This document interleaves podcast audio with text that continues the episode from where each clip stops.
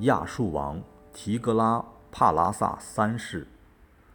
亚述国原来是巴比伦北面的一个小国。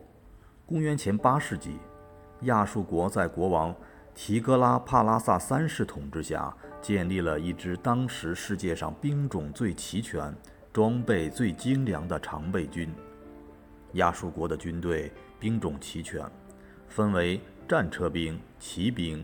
重装步兵、轻装步兵、工程兵、工兵等，他们行军非常迅速，而且善于使用充气的皮囊渡河。这种皮囊可以连接起来，安置在河面上，从这岸排到那岸。上面再铺上树枝，就成了一座军用的浮桥。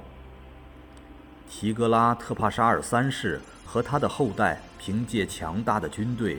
进行了一系列的侵略战争，先后征服了小亚细亚东部、叙利亚、腓尼基、巴勒斯坦、巴比伦和埃及等地，成为两河流域和北非一带最强大的军事强国。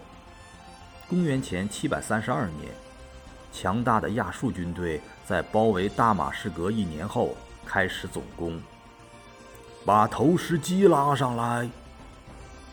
亚述王提格拉帕拉萨三世下了一道命令，士兵们立刻拉上来二十个投石机。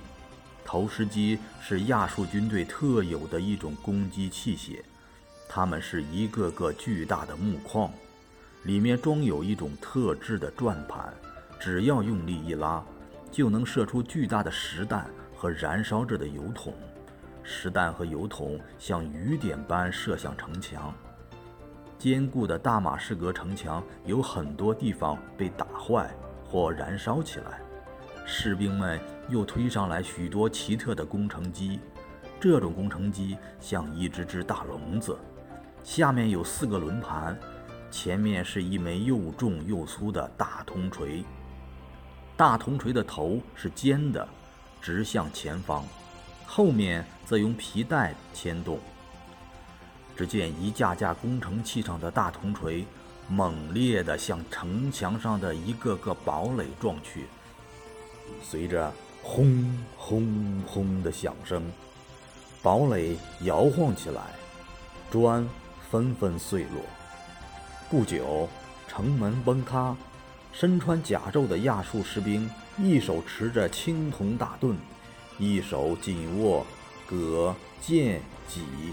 勇猛地进入大马士革城里，叙利亚人继续顽强抵抗。激烈的巷战进行了七天七夜。到第八天时，战斗结束了，大马士革的国王被捆绑着押到提格拉帕拉萨三世的面前。这个大马士革国王浑身全是伤痕和血迹，显得十分狼狈。杀！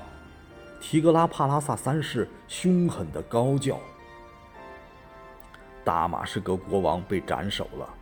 城破之后，被亚述士兵斩下的头颅，竟然堆成了一座小山。亚述人还把成千上万的战俘绑在上端削尖的木桩上，让他们慢慢地在痛苦中死去。